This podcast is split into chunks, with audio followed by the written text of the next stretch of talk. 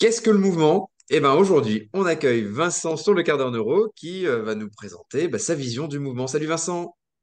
Salut Adrien, écoute, très content d'être là, merci pour l'invitation.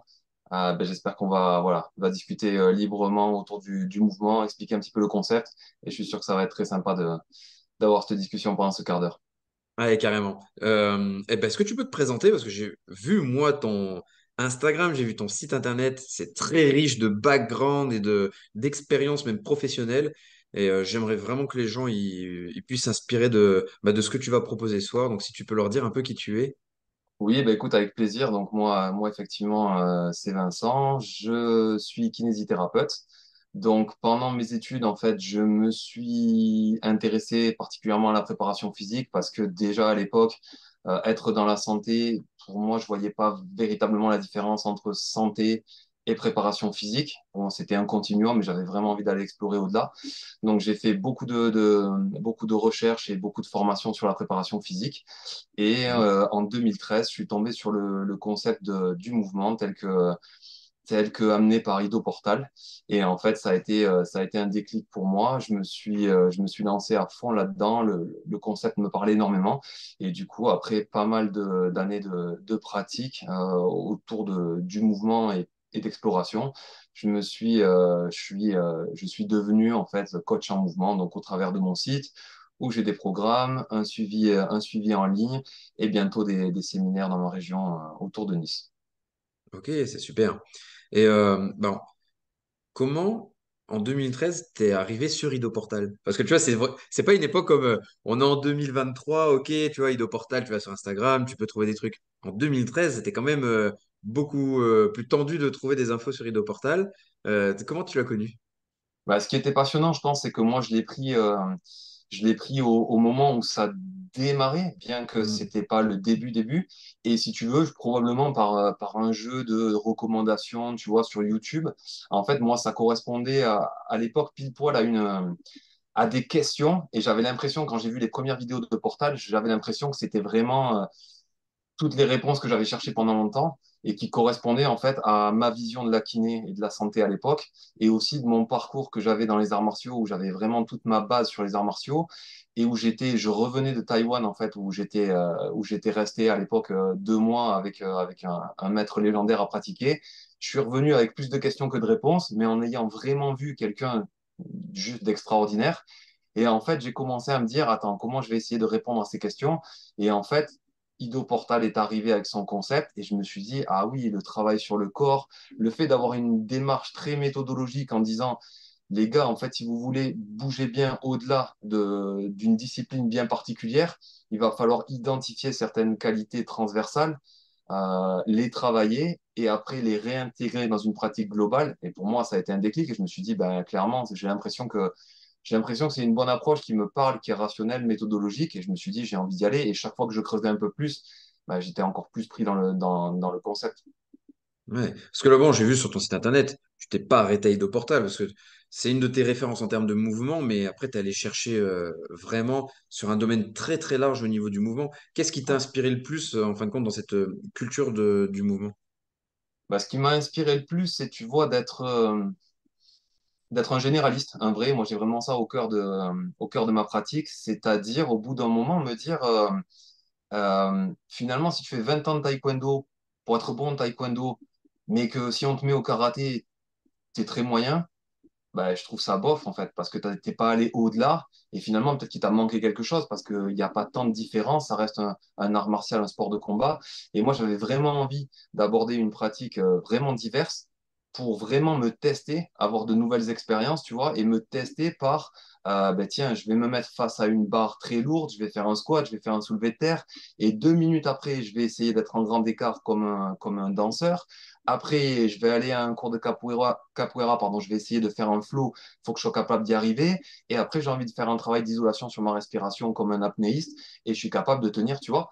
Et donc, ce Hmm. principe de généraliste et en fait de vraiment pousser au maximum cette intelligence physique et cette adaptabilité, c'est magnifique parce que tu as des, des points de convergence partout. Si tu regardes la respiration, c'est partout. Donc, à un moment, si tu débloques quelque chose, euh, au niveau de, au niveau de la respiration, ça va se transférer sur beaucoup de domaines. Et si tu veux, en, prépa physique, je suis allé, euh, un, un de mes mentors, parce que Portal en parlait beaucoup aussi à l'époque, c'est Charles Poliquin. Et Charles Poliquin, on peut dire beaucoup de choses de lui, mais il avait un truc qui était parlant, c'était sa théorie du maillon faible, tu vois? C'est-à-dire qu'en fait, au bout d'un moment, chacun, dans différents domaines, a un maillon faible qui, euh, qui le retient par rapport à une santé optimale, par rapport à une performance optimale. Et donc, tout le jeu, c'est de poser ton bilan, ton diagnostic, identifier ce maillon faible, le travailler et après passer au maillon faible suivant, tu vois.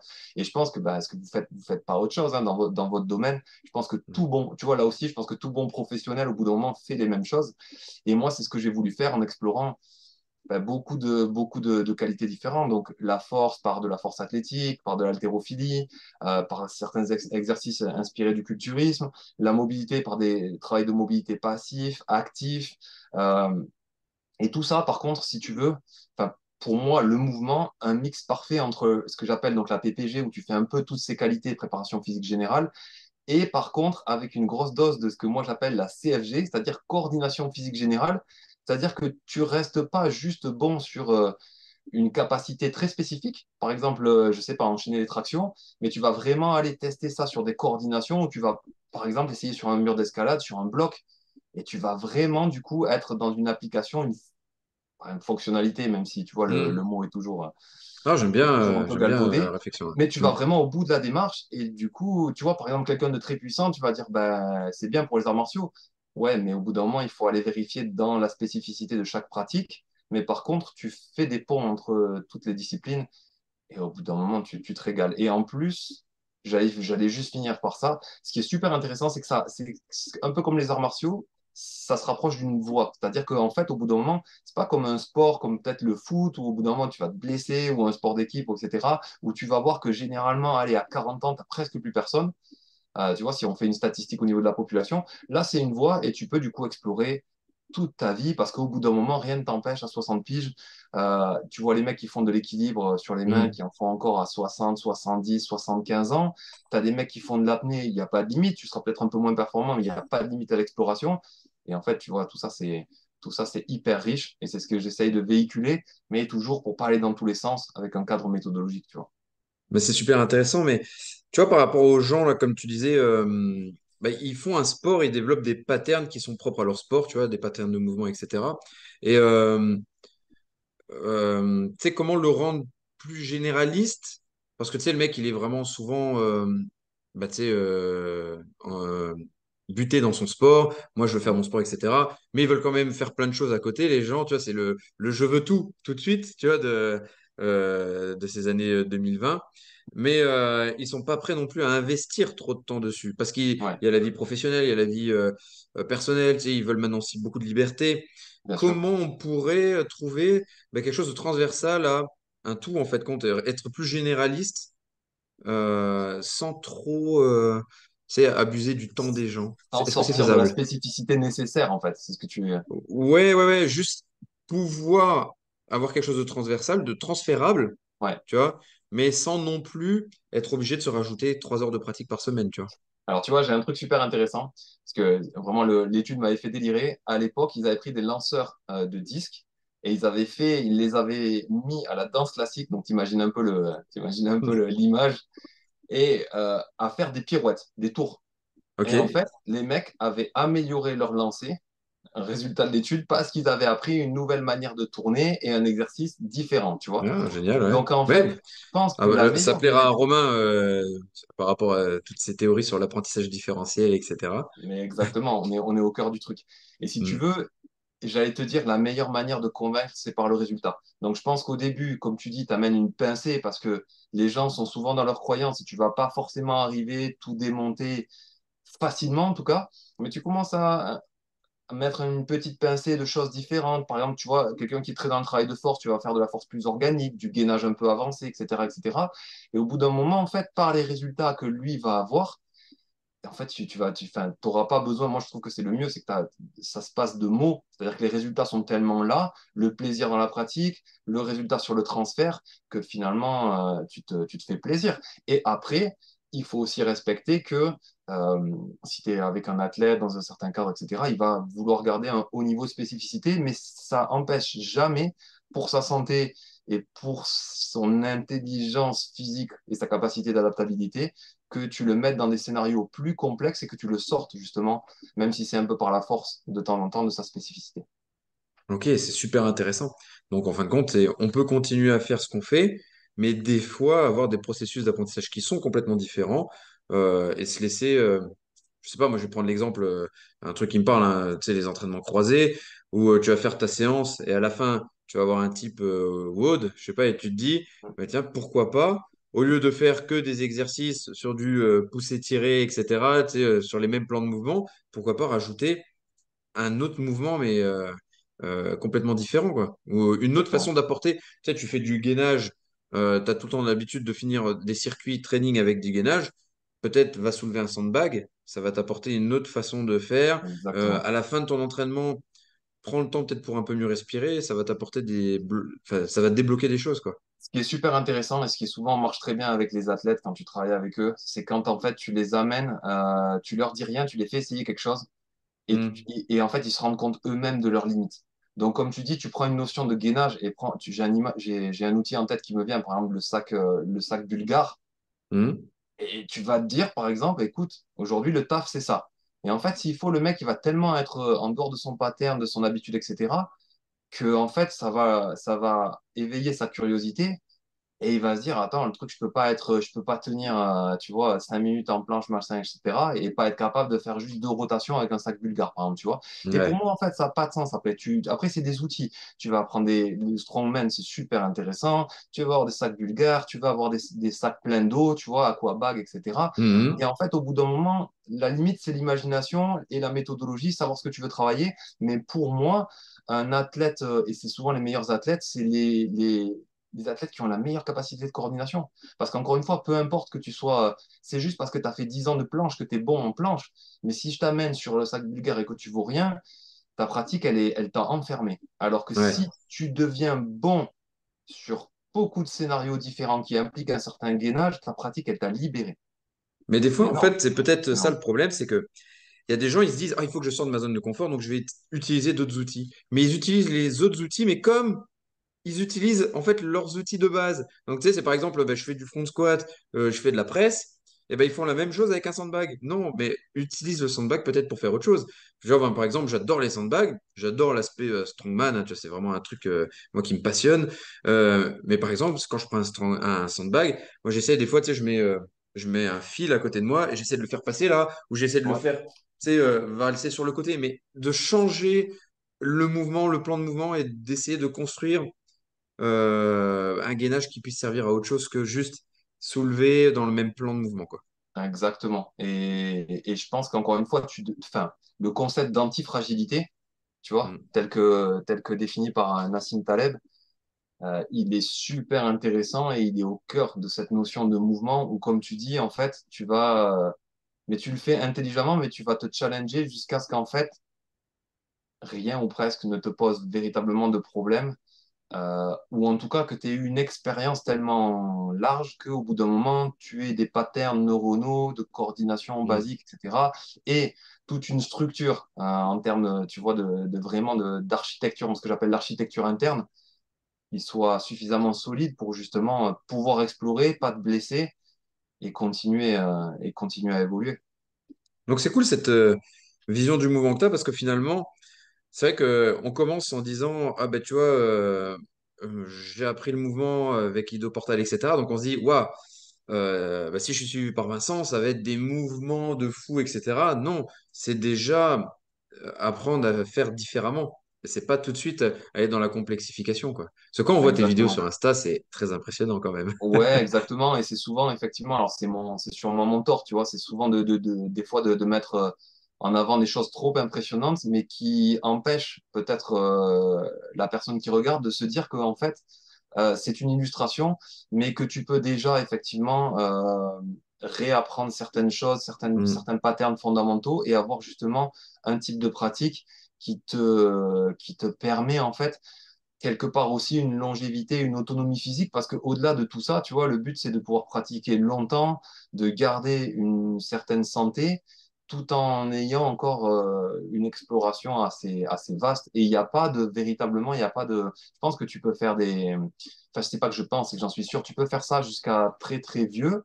Euh, mais tu vas juste adapter et en fait, ça sera plus ta problématique. C'est-à-dire que si tu commences peut-être le, le mouvement à 20 ans, tu vas être attiré par des équilibres sur un bras, tu vas être attiré par, attiré par des mouvements de calisthénie assez avancés, etc. Hmm. Mais au bout d'un moment, en fait, déjà, pour une personne sédentaire d'un âge plus avancé, si finalement tu arrives à faire une pompe à genoux puis une pompe normale, peut-être que c'est déjà énorme. Et en fait, cette méthodologie, elle est, elle est inhérente au mouvement et tu vas en plus apprendre à faire des tas de choses qui sont, euh, qui sont pas limités en fait à, un schéma euh, trop classique tel que véhiculé par des fois le monde du fitness et le monde de l'entraînement, tu vois.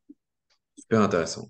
Euh, on va faire un petit parallèle entre bah, le mouvement et ce que tu fais toi dans, ta vie de tous les jours. Donc, tu es kiné. Je suppose que quand tu suis quelqu'un dans le mouvement, tu as une sorte de screening que tu mets en place, que tu as dû construire au fur et à mesure de, de tes acquis.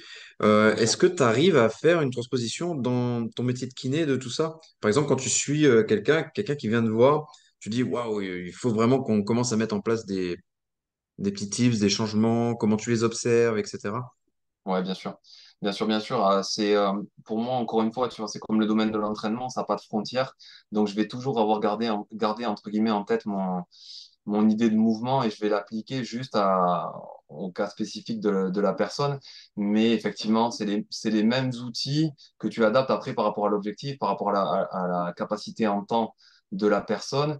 Mais euh, au final, ça reste un être humain que tu as devant toi. Et en fait, tu vois, il y a, y a la même architecture, les mêmes chaînes musculaires, les mêmes limitations que tu peux trouver chez euh, un être humain euh, en 2023 euh, en moyenne, tu vois. Et Hmm. donc, en fait, euh, bah, il n'y a pas, il y a pas de, il y a pas de, vraie, de, de, de différence. La seule différence, c'est que des fois, sur un travail de coordination bien spécifique, là, tu, tu sors un peu du cadre et c'est, tu, tu sais pas des trucs que tu peux trouver en, en kinésithérapie.